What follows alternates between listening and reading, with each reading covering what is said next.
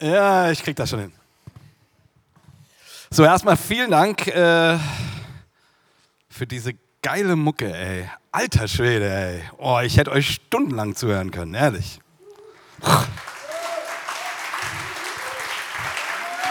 Was für ein Brett, ey. Und dein Gitarrensound, alter Schwede, der ist ja mal so geil.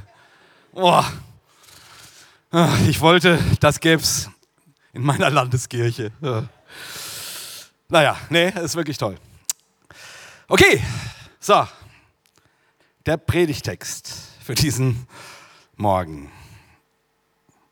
Apostelgeschichte 5, Vers 1 bis 11. Ein Mann aber mit dem Namen Hananias und seine Frau Sapphira verkauften einen Acker. Doch er hielt mit Wissen seiner Frau etwas von dem Geld zurück und brachte nur einen Teil und legte ihn den Aposteln zu Füßen. Petrus aber sprach, Hananias, warum hat der Satan dein Herz erfüllt, dass du den Heiligen Geist belogen und etwas von dem Geld für den Acker zurückbehalten hast? Hättest du nicht den Acker behalten können, als du ihn hattest? Und konntest du nicht auch, als er verkauft war, noch tun, was du wolltest? Warum hast du dir dies in deinem Herzen vorgenommen? Du hast nicht Menschen, sondern Gott belogen. Als Hananias diese Worte hörte, fiel er zu Boden und gab den Geist auf.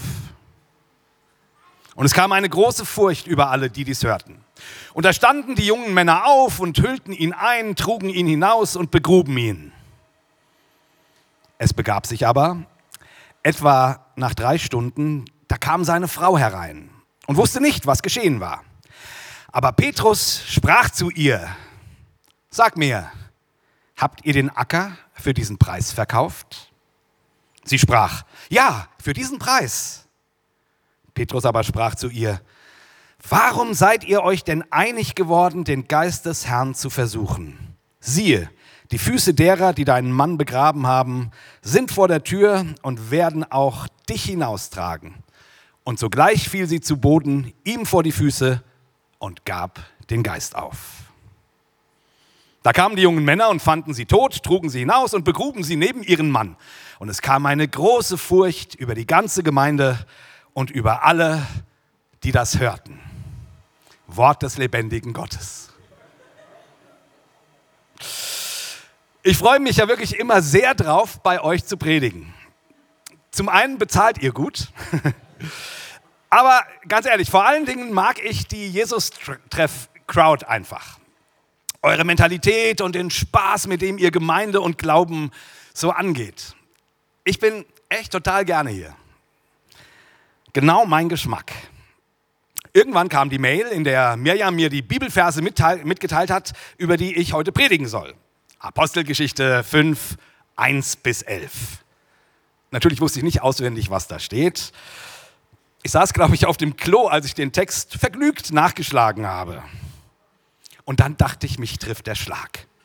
Das kann ja wohl nicht wahr sein. Die schrägste Geschichte im ganzen Neuen Testament verpassen die mir. Von meinem inneren Auge sah ich den Werner Tobi sich totlachen, als er die Predigtpläne erstellt hat. Warte mal, wann predigt der Jell nochmal? Wie müssen wir das vorher einteilen, dass er Ananias und Sapphira kriegt? Ihr Säcke, habe ich gedacht. Na, wartet. Als dann die Mail von den, von den Gottesdienstleitern kam mit der Frage, ob ich mir irgendetwas Besonderes für den Gottesdienstablauf wünschen würde, schrieb ich, dass ich es gut fände, wenn der Predigttext diesmal vor dem Lobpreis gelesen werden würde. Und wenn dann, und wenn dann Lieder kämen, die den Predigttext thematisch aufgreifen, I'm on a highway to hell vielleicht, ja? Oder noch besser, wenn der Text mitten im Lobpreis gelesen wird. Stellt euch das, das mal vor. Du singst gerade so deine inbrünstigen Liebeslieder für Jesus. Und dann wird diese Geschichte gelesen. Das wäre was, oder? Die Mail, die dann zurückkam, betonte, dass im Jesus-Treff der Predigtext immer direkt vor der Predigt gelesen würde. Na gut. so richtig lachen musste ich dann aber, als ich den Begleittext zu eurer Predigtreihe las. Wir haben das eben hier im Video gehört. Ich zitiere nochmal. Zusammenwachsen, wie die Begegnung mit Gott uns zusammenbringt. Nun ja, Zusammenbringen ist jetzt nicht gerade das Erste, was mir zu der Geschichte von Hananias und Sapphira einfällt. Aber es geht noch weiter. In der Apostelgeschichte wird berichtet, wie Gott seinen mitreißenden Heiligen Geist schenkt, damit Gemeinschaft entstehen kann. Seinen mitreißenden Heiligen Geist. So, so. In unserem Fall wohl eher ein umwerfender Heiliger Geist. Ein echter Bringer, ein um die Ecke Bringer Heiliger Geist. Und Gemeinschaft? Nun ja, wenn im Gottesdienst erstmal die Leute tot, tot umfallen, ist das sicher der totale Gemeinschaftskick, oder? ja, verzeiht mir die Späße. Anders kann ich an diesen Text nicht so ohne weiteres rangehen. Da muss man erstmal ein bisschen, da muss erstmal ein bisschen Stimmung aufkommen. Also, ich soll euch jetzt diese Geschichte erklären. Na toll. Als ich mich bei Tobi beschwert habe, dass ich, dass ich so einen doofen Text kriege, hat er geschrieben, finde das Evangelium darin. Der Arsch. Der hat gut reden. Das Evangelium darin suchen, die gute Nachricht. Leichter gesagt als getan. Mein Gefühl ist ehrlich gesagt jedenfalls, dass ich nur verlieren kann. Denn egal, wie ich euch die Geschichte heute auslege, ein Teil von euch wird immer mit mir unzufrieden sein. Da bin ich mir sicher. Pemmi hat mich schon damit getröstet, dass sie nach der Predigt ein versöhnliches und seelsorgerliches Lied singen wird während meiner öffentlichen Geißelung. Ähm, nun denn. Aber vielleicht ist das ja auch gerade das Spannende an dieser Geschichte. Nicht so sehr die Geschichte selber, sondern eben, was man daraus für Schlussfolgerungen zieht. Kommen wir also zu unserem Text. In der jungen Christenheit war es damals üblich, dass man sein Hab und Gut miteinander teilte. Nicht aus Zwang, aber anscheinend verkauften tatsächlich relativ viele Mitglieder ihre Häuser, ihre Güter und legten das Geld den Aposteln, wie es so schön heißt, zu Füßen. Damit, es in der Gemeinde, damit die es in der Gemeinde verteilen, sodass die in Not daran Anteil bekamen. Wie gesagt, das war kein Zwang. Das sieht man deutlich daran, dass Petrus, als er Hananias zur Rede stellt, sagt, dass der natürlich mit seinem Hab und Gut hätte anfangen können, was ihm beliebte. Das Problem war also nicht, dass er zu wenig gegeben hätte, sondern dass er und seine Frau so taten, als hätten sie ihrerseits alles gegeben und nichts für sich behalten. Die beiden wollten also offensichtlich besser dastehen, als es den Tatsachen entsprochen hat. Heuchelei nennt man das wohl. Und deshalb logen sie. Und deshalb starben sie. Ein göttliches Todesurteil wegen Heuchelei. Puh, das ist schon ganz schön harter Tobak, oder? Ganz sicher jedenfalls aus unserer heutigen Sicht. Wo ist denn da die, die Gnade, die Barmherzigkeit mit dem Sünder, die Barmherzigkeit mit dem Sünder, für die das Christentum doch bekannt sein will? Die Liebe. Warum so ein hartes Urteil? Der katholische Theologe Boris Repczynski schreibt dazu, die Geschichte von Hananias und Sapphira in Apostelgeschichte 5 ist vielleicht eine der merkwürdigsten Erzählungen des Neuen Testaments. Inhaltlich scheint sie so gar nicht in den Kontext der idyllischen Beschreibung der Jerusalemer Urgemeinde zu passen.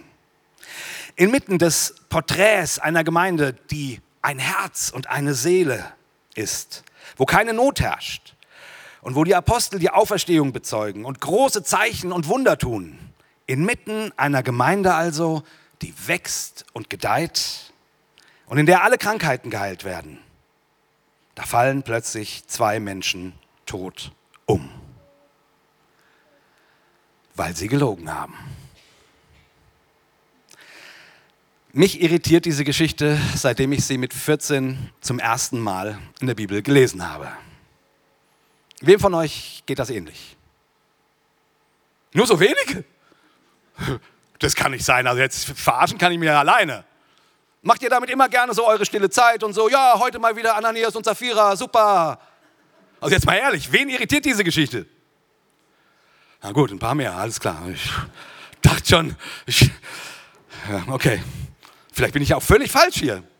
Und ihr wisst überhaupt nicht, was mein Problem damit ist. Dann könnt ihr mir danach eine Predigt halten.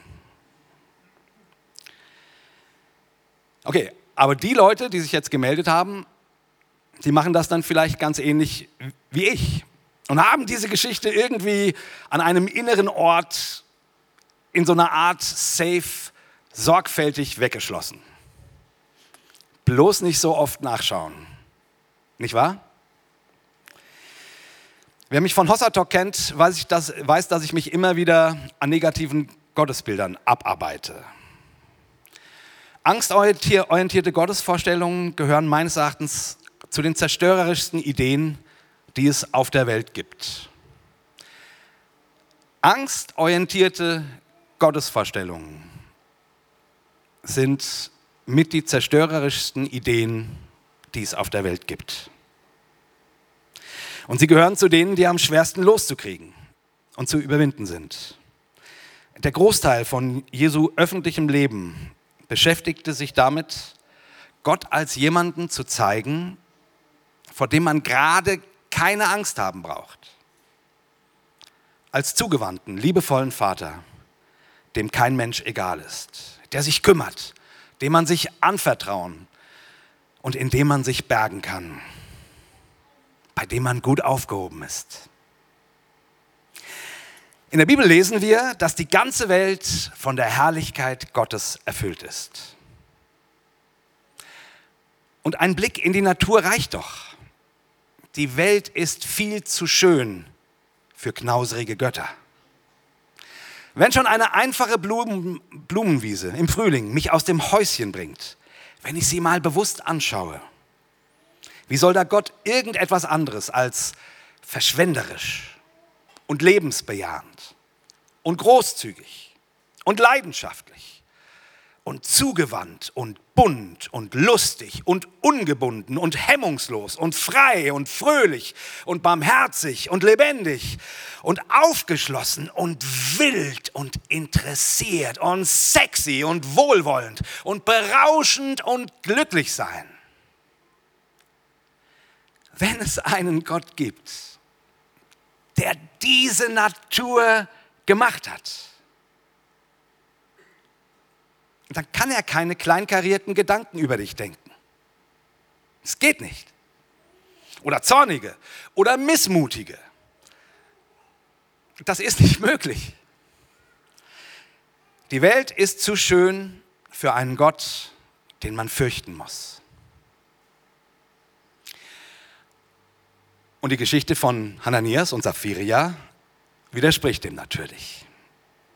Sie ist einer der Kronzeugen der christlichen Version des Gottes der Angst. Wie soll man denn sonst auf einen Gott reagieren, der Menschen wegen so einer kleinen Unregelmäßigkeit, wie einer Lüge oder von mir aus auch Heuchelei, über die Klinge springen lässt? Wie soll man wenn man das ernst nimmt, anders auf so einen Gott reagieren als mit Angst. Deshalb steckt die Geschichte ja so sorgfältig weggesperrt in unserem inneren Safe, weil uns dieser Gedanke eben Angst macht. Und genau deshalb können wir es uns nicht leisten, uns nicht mit ihr zu beschäftigen, glaube ich. Ich habe in den letzten Tagen ein bisschen gegoogelt, um zu sehen, wie die Geschichte so eingeordnet wird. Wirklich befriedigend war das nicht. Es gibt nicht wahnsinnig viele Leute, die sich mit dieser Be Geschichte beschäftigen. Aber schon ein paar. Die meisten deuten sie als Indiz dafür, dass Gott heilig sei und mit Sünde nicht zu spaßen. Und dass Heuchelei kein Kavaliersdelikt ist. Und ja, das sagt sie natürlich schon aus.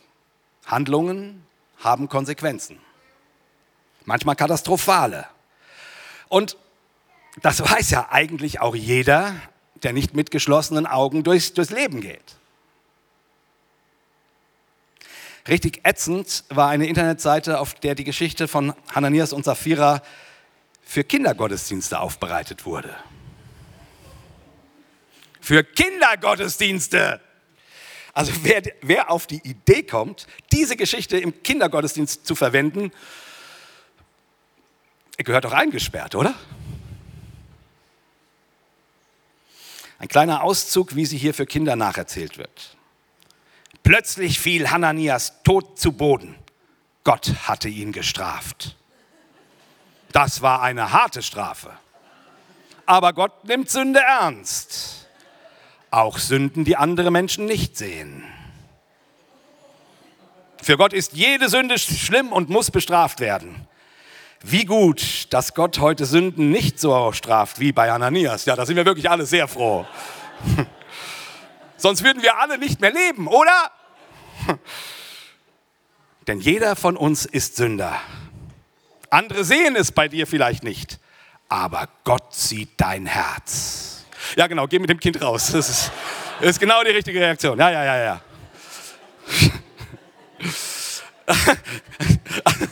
Also mal ganz ehrlich, da wünscht man doch glatt dem Autor ein tatsächliches Stell dich ein mit dem Gott seiner Geschichte. Ich kann gar nicht so viel essen, wie ich kotzen will, wenn ich sowas lese. Das kann doch nicht wahr sein.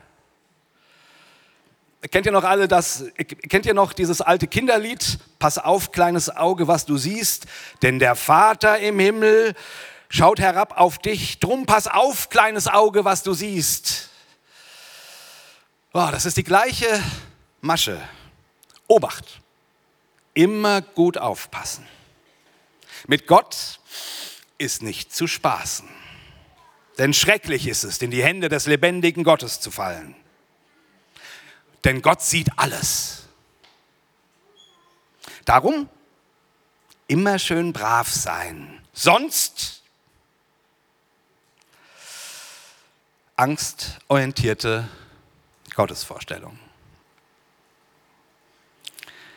Wenn das der Gott ist, mit dem du aufwächst, solltest du dein Taschengeld gleich anfangen, für einen guten Therapeuten zurückzulegen.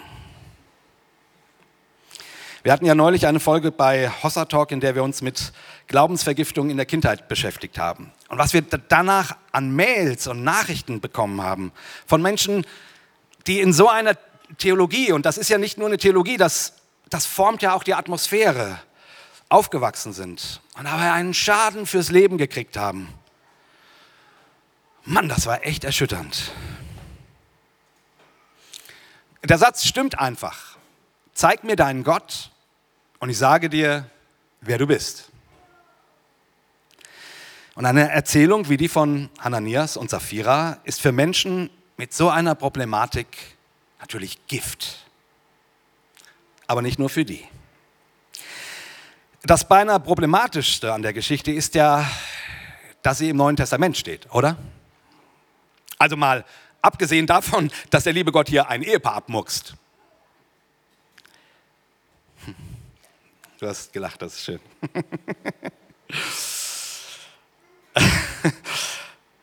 Aber im Alten Testament gibt es, dieser Geschichten, gibt, es dieser, gibt es Geschichten dieser Art ja nicht so selten. Da gibt es sie Immer mal wieder. Oder relativ häufig, ehrlich gesagt. Und da schieben wir es dann meistens darauf, dass zu der Zeit Jesus ja noch nicht da gewesen ist.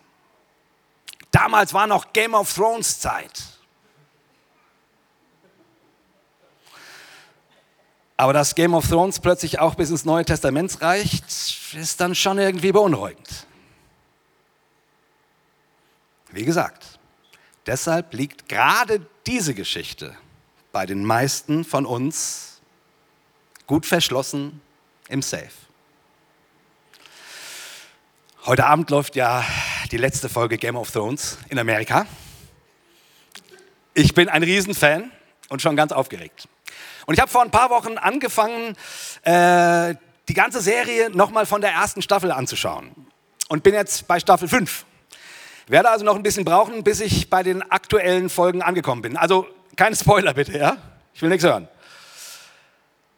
Aber was ich total geil an der Serie finde, ist neben, dass es einfach eine geile Serie ist, ist, dass sie mir dabei hilft, mich besser in die biblische Welt hineinzudenken.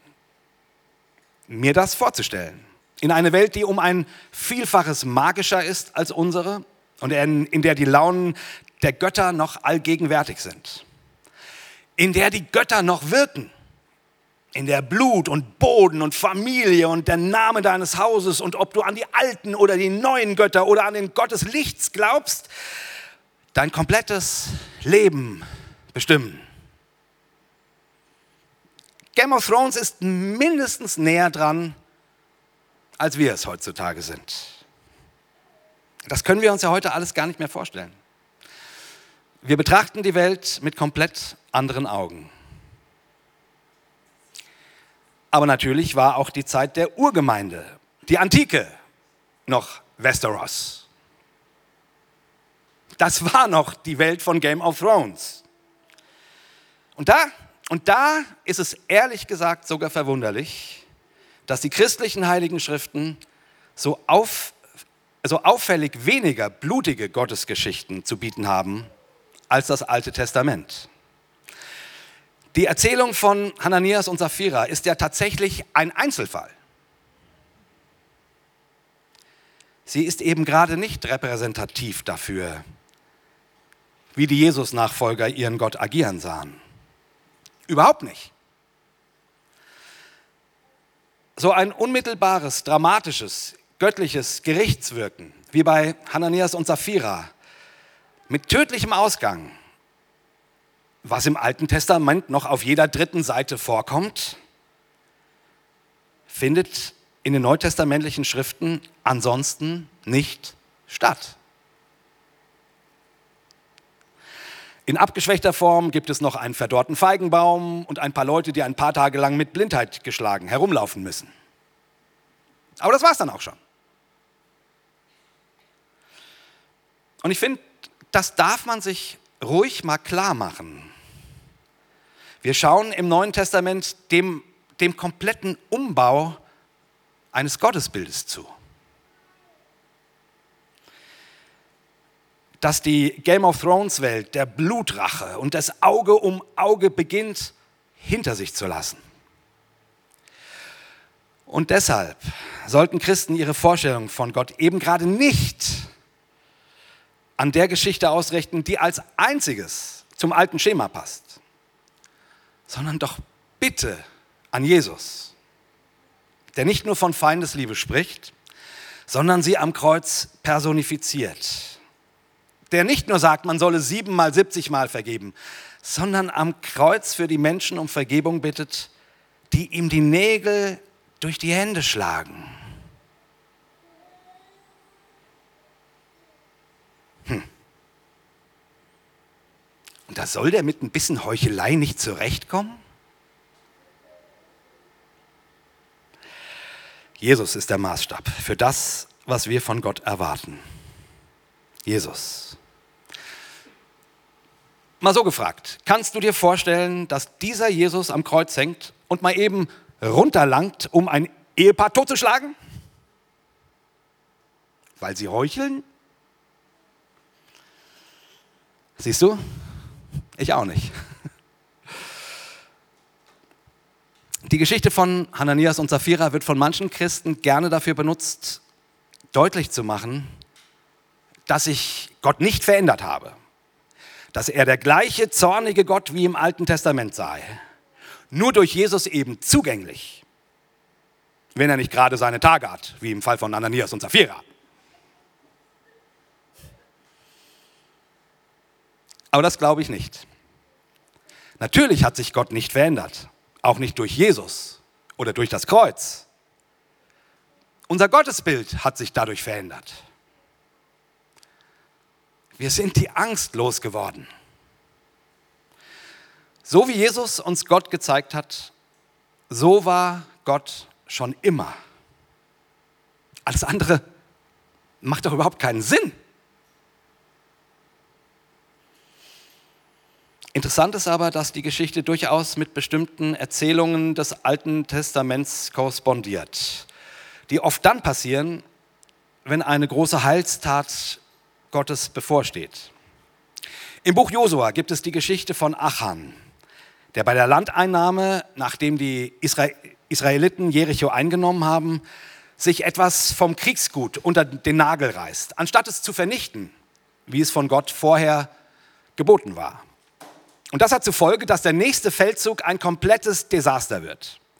Und erst als der Übeltäter ausfindig gemacht ist und Achan mit seiner ganzen Familie hingerichtet wurde, können die Israeliten das restliche Land in Besitz nehmen.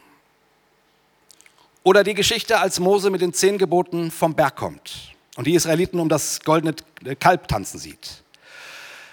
Die Heilsgabe der göttlichen Gebote gerät in Gefahr und geht erst dann weiter, nachdem die Götzendiener mit dem Tod bestraft wurden. Game of Thrones eben. Blut, Boden, Ehre. Literarisch könnte man vielleicht sagen, dass diese Geschichten dazu dienen, bevor das große Neue kommt, was Gott schenken möchte, nochmal hervorzuheben, dass Gott unbedingt ernst genommen werden will. Gott ist kein Spiel. Und für mich fällt übrigens auch die seltsame Geschichte von König David, USA und der Bundeslade in diese Kategorie. Weiß nicht, kennt ihr bestimmt. Die, Bundes die Bundeslade symbolisierte ja die Gegenwart Gottes, war allerdings durch verschiedene Umstände in die Hände der, äh, der Philister gefallen. Die wurden mit ihr nicht glücklich, sodass der König David sie irgendwie wieder zurückkriegt. Schließlich transportiert er sie auf einem Wagen zurück nach Israel. Voller Begeisterung. Die Gegenwart Gottes kommt zurück nach Israel. Was für ein Fest. Gottes Gegenwart kehrt zurück. Halleluja! Aber zu früh gefreut. Auf dem Weg gehen die Rinder des Wagens durch und die Bundeslade droht in den Dreck zu fallen. Usa, einer der Getreuen Davids, greift nach ihr, um sie vor dem Sturz und dem Dreck zu bewahren. Juhu, Gottes Gegenwart wird nicht dreckig. Wieder zu früh gefreut. Sie wird sogar blutig. Denn sobald Usa danach greift, lesen wir, entbrennt Gottes Zorn gegen ihn und er erschlägt Usa auf der Stelle. Das ist auch so eine Geschichte, die man gerne wegsperrt. Deswegen erwähne ich sie. Niemand darf die Bundeslade einfach berühren. Aber auch hier ist es wieder das ähnliche Schema. Das Heil kehrt nach Israel zurück. Aber bevor es dazu kommt, macht Gott noch einmal deutlich, dass die Sache ernst ist und kein Karnevalsumzug. Also für mich ist das eine literarische Figur. Ich persönlich glaube nicht, dass das alles so passiert ist. Und jetzt werden die Steine wahrscheinlich schon ausgepackt. Huh. Aber so ist es. Für mich ist das eine literarische Figur. Und das gilt eben auch für die Erzählung von Hananias und Sapphira. Christus ist auferstanden und der Heilige Geist wurde über der jungen Jesusgemeinschaft ausgegossen. Gottes Heil kommt in die Welt mit der Geschichte von der Sünde der beiden Eheleute und ihrem anschließenden Tod macht Lukas eben wie in diesen anderen Geschichten deutlich, dass es ums Ganze geht. Dass Gott kein Spielzeug ist. So gesehen wäre die Geschichte von Ananias, Hananias und Sapphira eine Art Game of Thrones Ruine, die da noch im Neuen Testament rumsteht. Das würde jedenfalls gut den einsamen, ja beinahe verlorenen Posten erklären, auf dem die Erzählung im Neuen Testament steht. Was man auch, auch immer wieder gerne als Erklärung für die Geschichte hört, gerade, gerade in charismatischen Kreisen, ist die Vorstellung, dass in der Urgemeinde die Gegenwart Gottes so mächtig gewesen sei, dass sie Sünde in ihr nicht hat halten können. Gottes gegenwärtige Heiligkeit ließe keinen Raum für Sünde. Halleluja.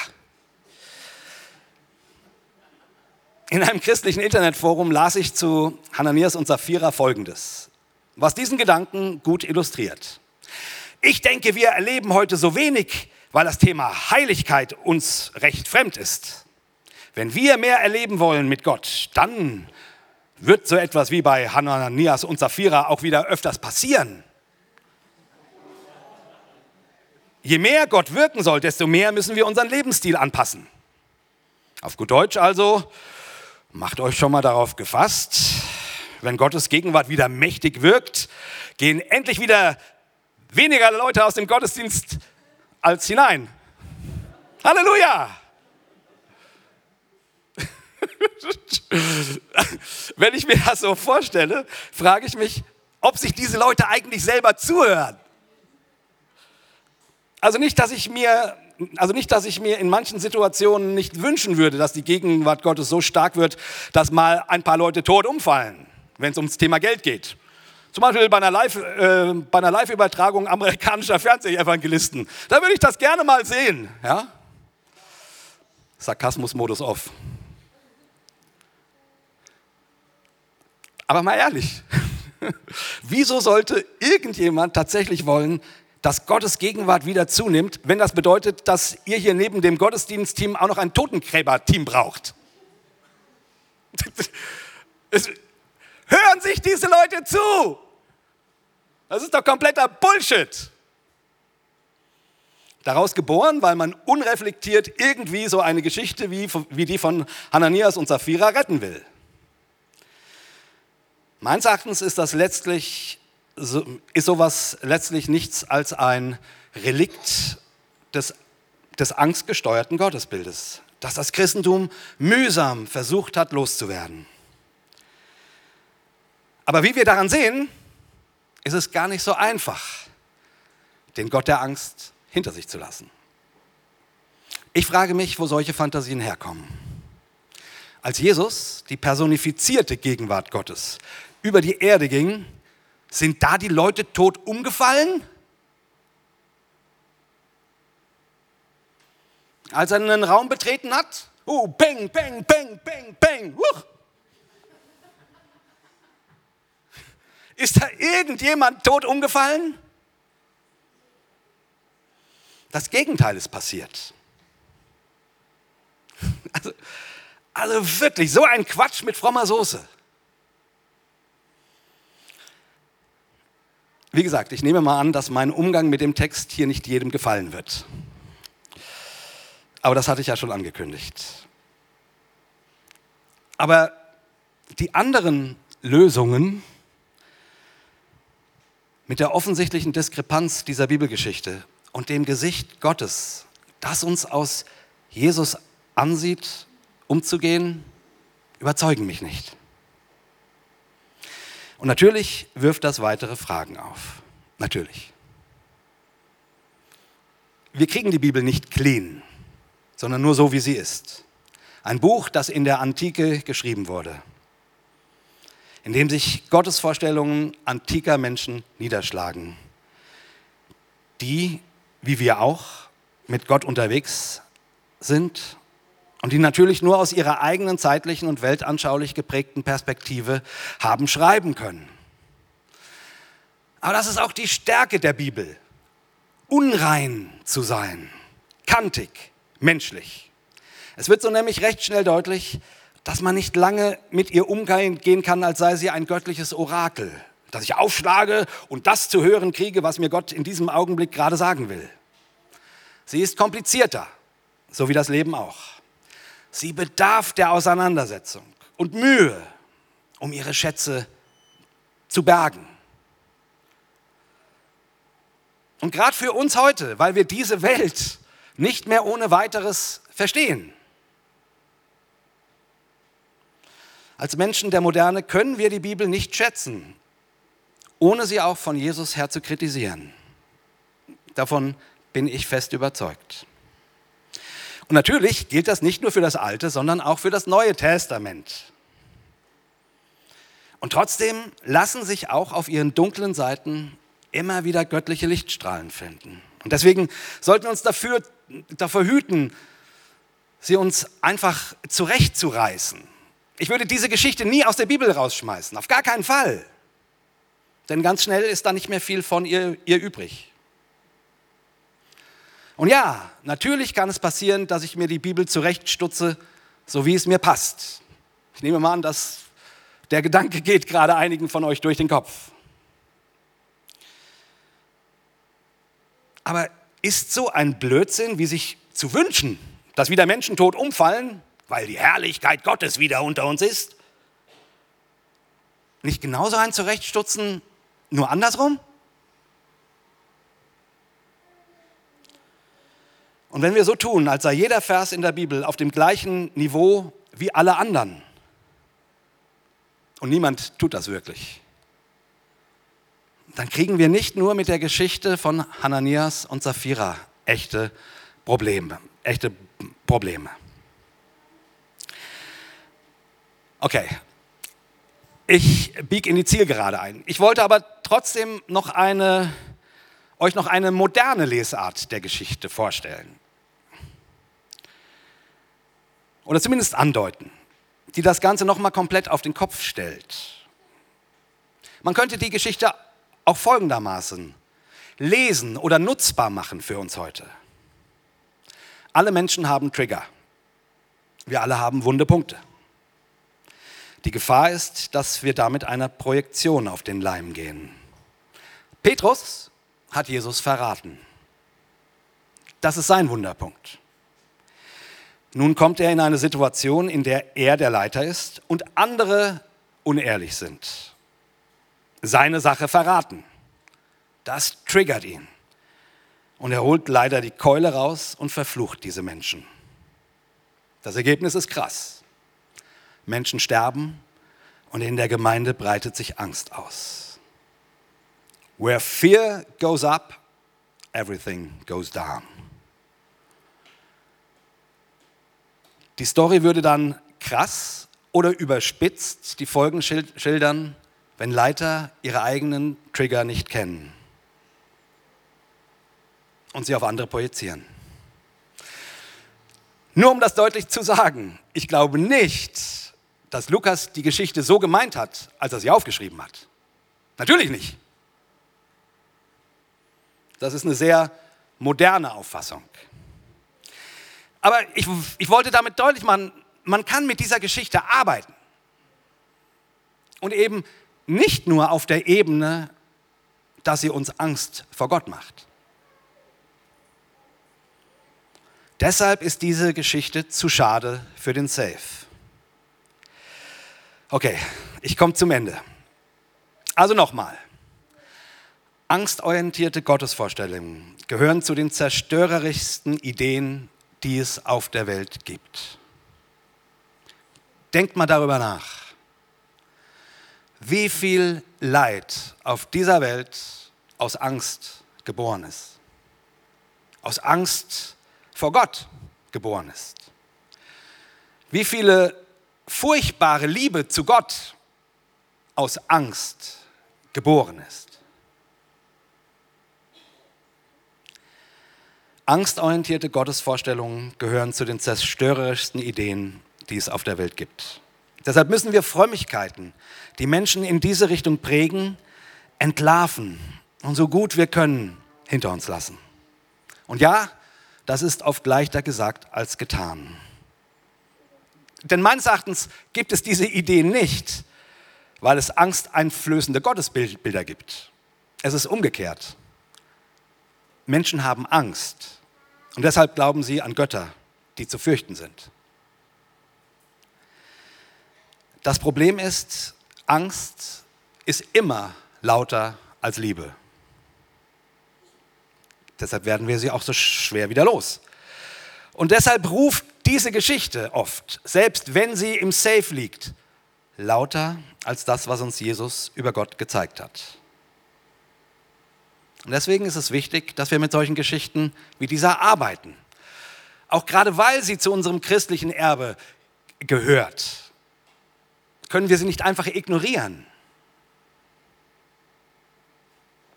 Auch wenn es uns das schwerfällt. Jesus kam, um uns aus unseren Angst, Angstschleifen zu befreien, weil er davon überzeugt war, dass es keinen Grund gibt, vor Gott Angst zu haben. Das ist das Evangelium.